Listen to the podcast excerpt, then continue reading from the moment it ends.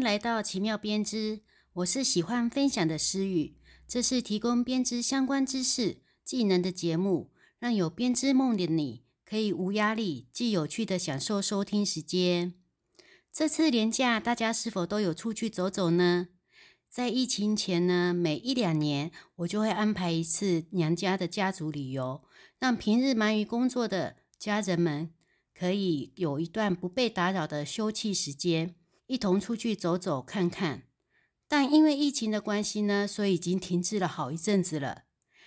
相信大家最近都有一种终于可以放飞的心情了，哈，可以出去透透气了。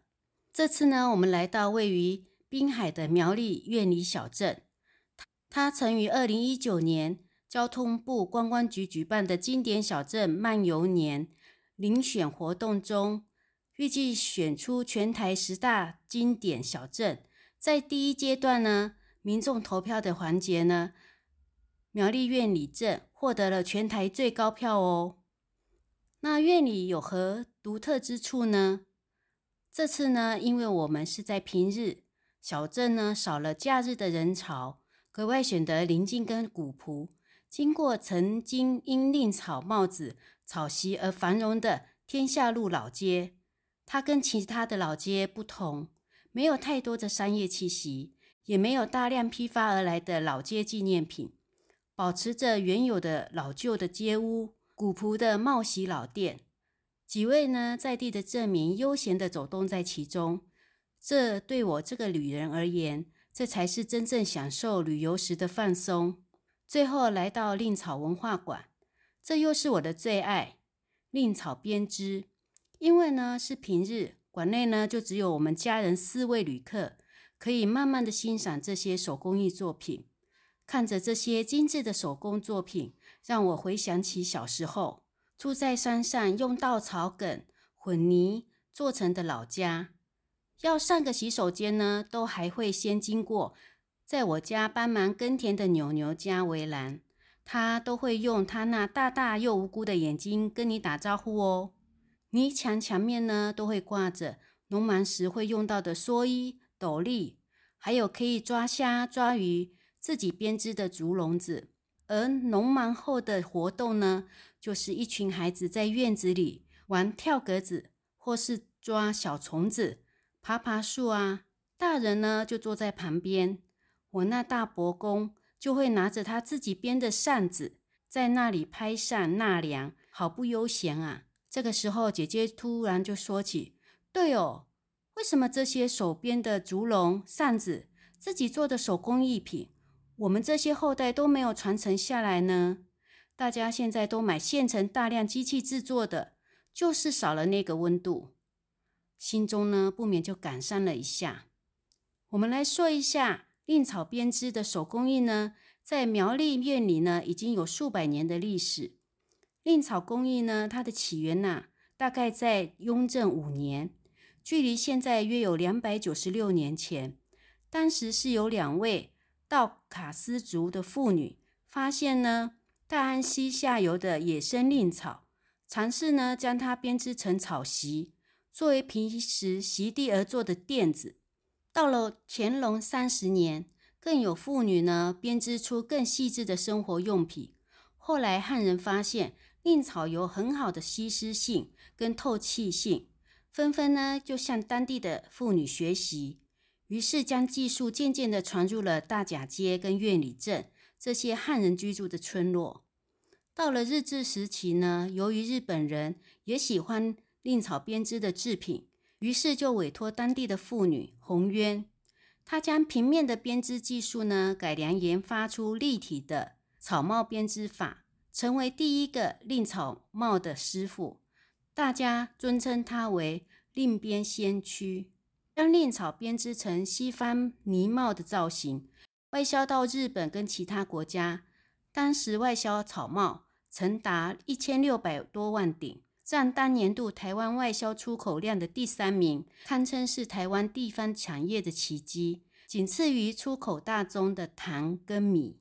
民国六十年以后呢，由于塑胶原料的使用及工厂的兴起，帽席制造业呢惨遭前所未有的打击。院里地区的大多数妇女呢，为了维持生计，放弃了另编，选择进入工厂成为女工。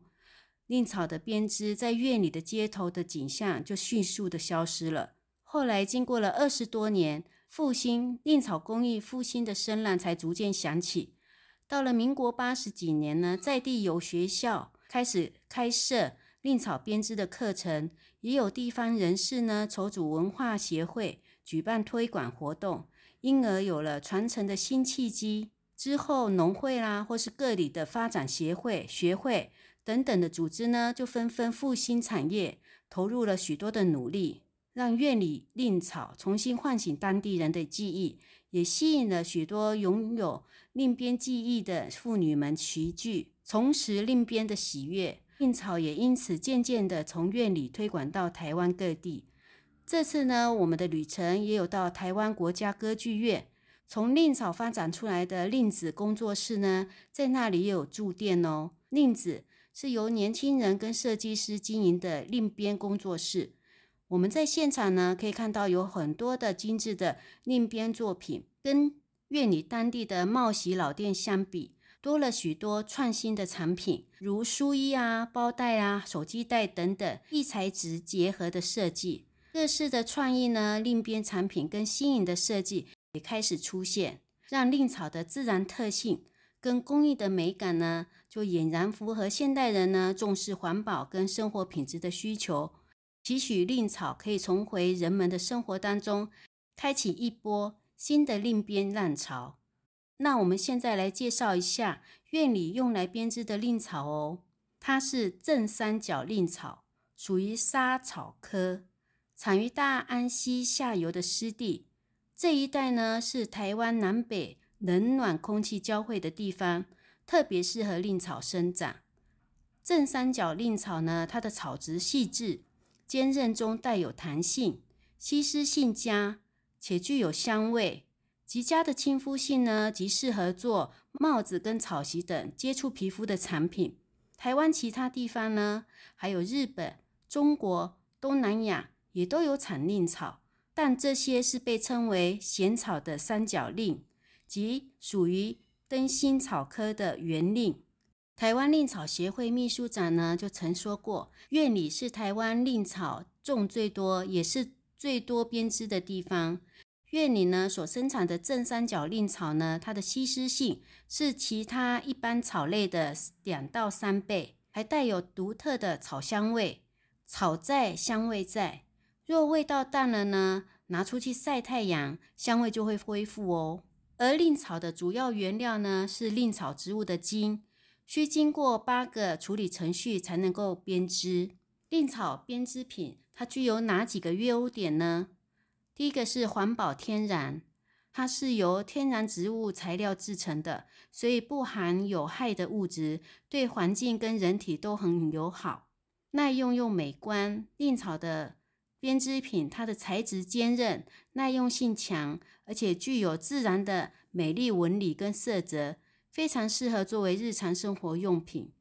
另外，它是一种传统文化，令草编织呢是台湾传统的手工艺之一，编织技术源远流长，具有浓厚的文化跟历史的价值，是台湾文化的重要代表之一哦。大家一定也会好奇，那跟目前我们常用于编织的拉菲草有什么不同呢？令草跟拉菲草都是常见的用于编织的材料，那它们主要的差异在于形状、质地、颜色跟适用的范围哦。形状的部分的话，蔺草的形状呢，它是长条形，约宽一到两公分；而拉菲草呢，它的形状为扁平的。那约零点五到一公分宽，质地令草的茎干呢坚实而柔软，具有弹性；而拉菲草的茎干呢比较脆弱，易断裂。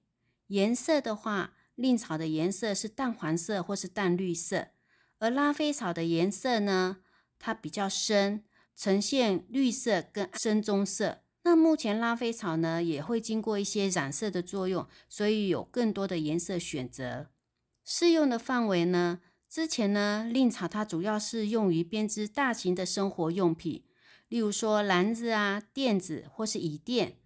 可是呢，经过现在的一些改良跟创新的设计，目前也跟拉菲草一样，可以适于编织细小的工艺品，例如箱包啊、手机套啊，或是包包，甚至是跟其他的异材质进行结合，设计出更创新的作品。今天院里的令草编织就跟大家聊到这，大家可以将院里安排在下次的旅程中，在古朴的老街。